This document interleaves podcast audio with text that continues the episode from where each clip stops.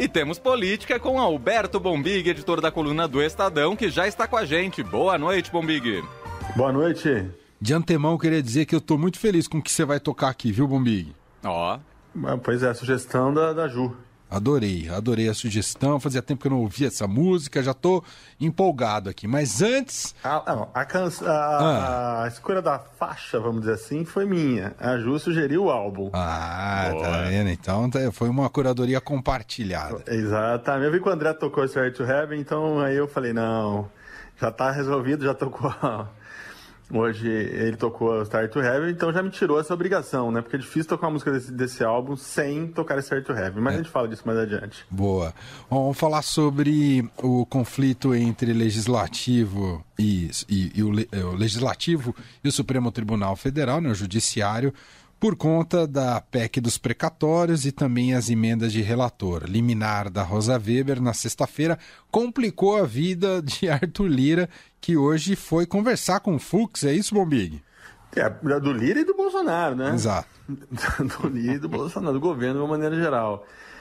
Essas coisas só acontecem no Brasil, né? A parte interessada na, na decisão vai falar com o presidente Supremo, né? É uma coisa assim, rapaz. Não tem nada de republicano isso, né? Dia, né?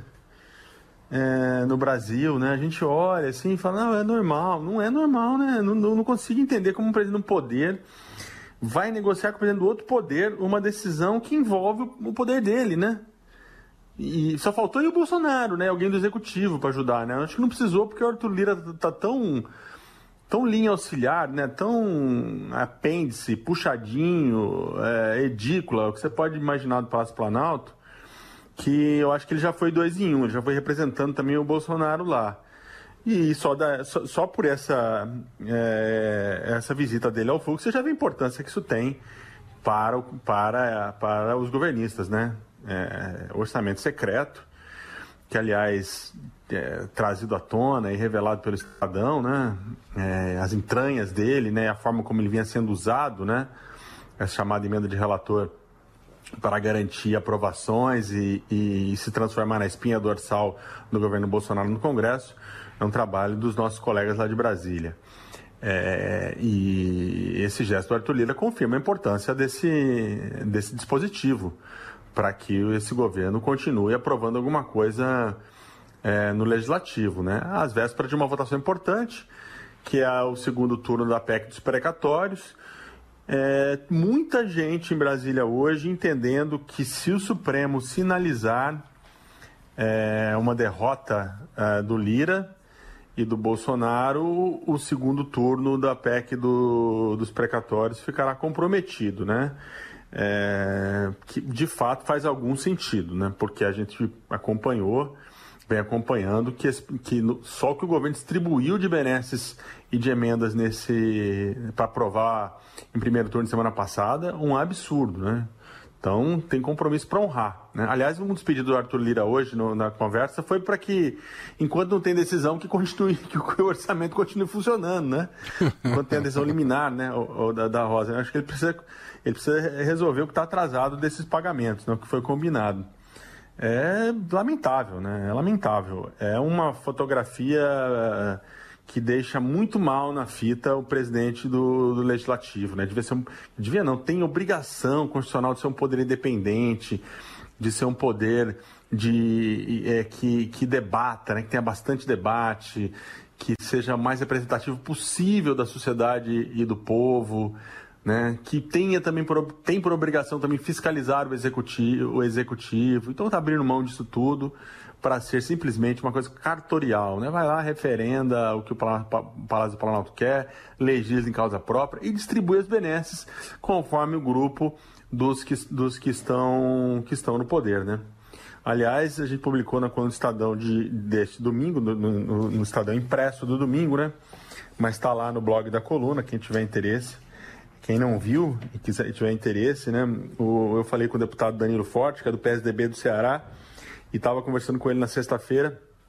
E aí, falando um pouco dessa questão da liberação das emendas, do orçamento secreto, ele muito indignado, ele dizendo, olha, nem na ditadura teve um orçamento secreto, né? Que coisa maluca. A gente, em tempos democráticos, ter a execução do orçamento público né, de uma maneira secreta. Eu concordo plenamente. Isso, por princípio, é uma falta de transparência terrível.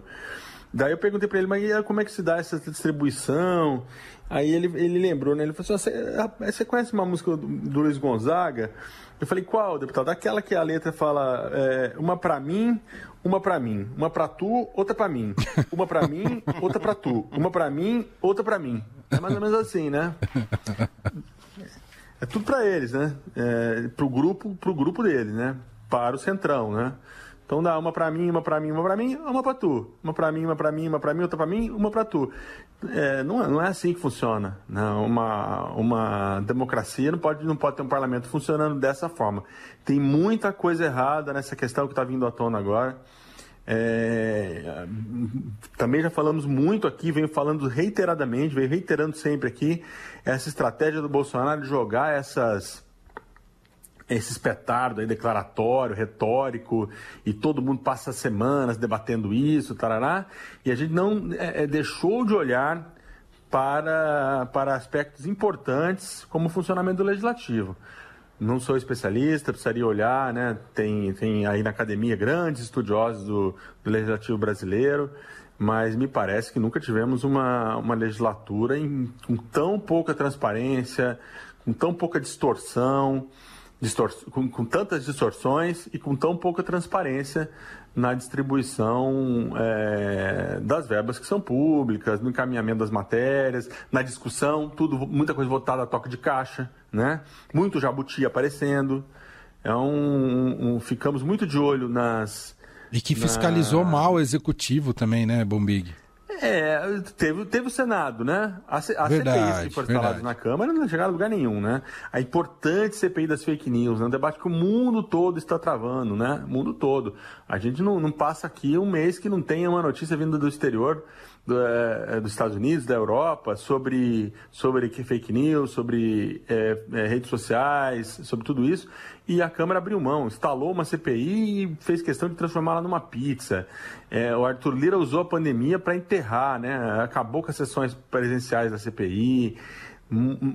Lamentável. E na semana retrasada criticou a, a, a, não quis receber o relatório da CPI do, do Senado e criticou a comissão dizendo que, que, o trabalho da comissão deveria ser propositivo. Não existe isso, né? É, é o instrumento fiscalizatório, instrumento de minoria, inclusive. Ah, não, ele tem que ser pro, é, propositivo? Não, meu amigo. Propositivo tem um monte de comissão, você pode fazer lei, pode fazer um monte de coisa. Quando você instala uma CPI para investigar, né? Eu entendo que o Arthur Lira está, assim, é, totalmente perdendo o controle totalmente, não controle do grupo. Esse ele tem cada vez mais, né? Uhum. Mais da condução do poder. Acho que ele não está entendendo mais o que está acontecendo, que ele não é, ele não é um, um, um, empregado do governo Bolsonaro. Ele, ele comanda um poder da República, né? Ele tem que ter uma mínima independência possível. Vamos ver o que o Supremo vai decidir. Essa questão é extremamente importante para o destino do país. É, é, e a ministra Rosa Weber demorou, hein? Que esse caso está na mão dela faz um tempasso, um tempão. Mas aí, umas duas semanas atrás, a gente até foi um, da coluna, um, um título da coluna Estadão no final de semana, no domingo, dizendo que o Supremo havia acordado para, o, para essa questão do orçamento secreto e de fato acordou. É, e agora muita pressão em cima da ministra Rosa Weber, muita pressão. E, e ao que parece, ali nos bastidores, bem dividido o, o, os ministros estão divididos quanto à questão. E temos um problema, né? Que, que hoje está faltando ministro. Então tem 10, né? Se der então, empate. Pode dar, é, pode dar empate. Pode, pode o, Fux, o Fux não votar, e aí você ficaria com 9 e ter um resultado, mas o Fux eu acho que é, não sei se deixaria de votar. Então também tem essa questão, tá com um a menos. É uma situação bem complexa, viu? É, e, e uma decisão importante é a sua semana que promete aí bastante fortes emoções, vamos dizer assim. É isso, muito bom. Alberto Bombig, editor da coluna do Estadão, conforme a gente disse aqui no começo, hoje tem o tributo do Bombig ao Led Zeppelin 4, que eu contei aqui há pouco, Bombig, que eu vi esse disco até furar, né, esse termo que a gente usava antigamente.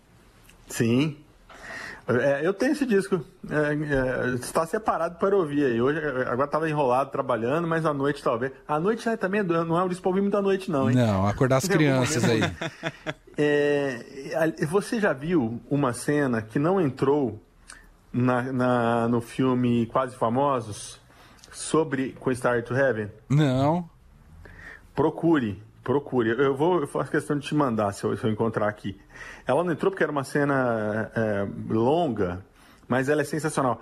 É a cena que o protagonista e o, e o primo do protagonista, que eu nem sei se, na, se na, na, versão final do filme ficou esse primo, acho que é mais ou menos. Acho que é o protagonista, é, que era o garoto, né, que vira repórter da Rolling Stone, e um primo, e eles tocam Star to Heaven no vinilzão, obviamente, né, ali anos 70, para a mãe e a tia, para os familiares mais velhos, assim, né? E eles põem a música para tocar, e, e, aí o diretor deixou a cena toda, esse pessoal ouvindo. E ele faz um jogo fantástico, é a reação do, do rosto dos dois jovens e o das duas e dos mais velhos ouvindo aquilo, assim, ouvindo a música pela primeira vez, né? Enquanto os meninos vão entrando, no final já estão ali fazendo os movimentos da bateria, os mais velhos estão com os olhos arregalados. Aí eu achei que ele captou ali o que deve ter sido para quem vivenciou e ouviu essa música pela primeira vez, assim, né? Você chegar e falar, comprar o disco, e, botar e vou e a hora que você ouvir isso pela primeira vez, uma coisa fantástica. Um dia podemos falar disso. Eu ouvi muito, muita coisa pela primeira vez que, que, até hoje eu lembro como foi a sensação de sentar, botar o disco, ouvir uma música e falar: Meu Deus do céu, isso tinha acabado de sair do forno. Não é o caso de, desse LED, porque nós somos mais jovens, mas mas, mas tem a real, a real sensação de que deve ter sido sensacional para quem foi buscar esse disco na loja, chegou em casa e ouviu. Tanto que tá aí o disco até hoje, né? Fantástico. Muito bom. Então vamos lá com Going to California. Obrigado, Mobig. Boa semana. Boa semana. Um abraço a todos.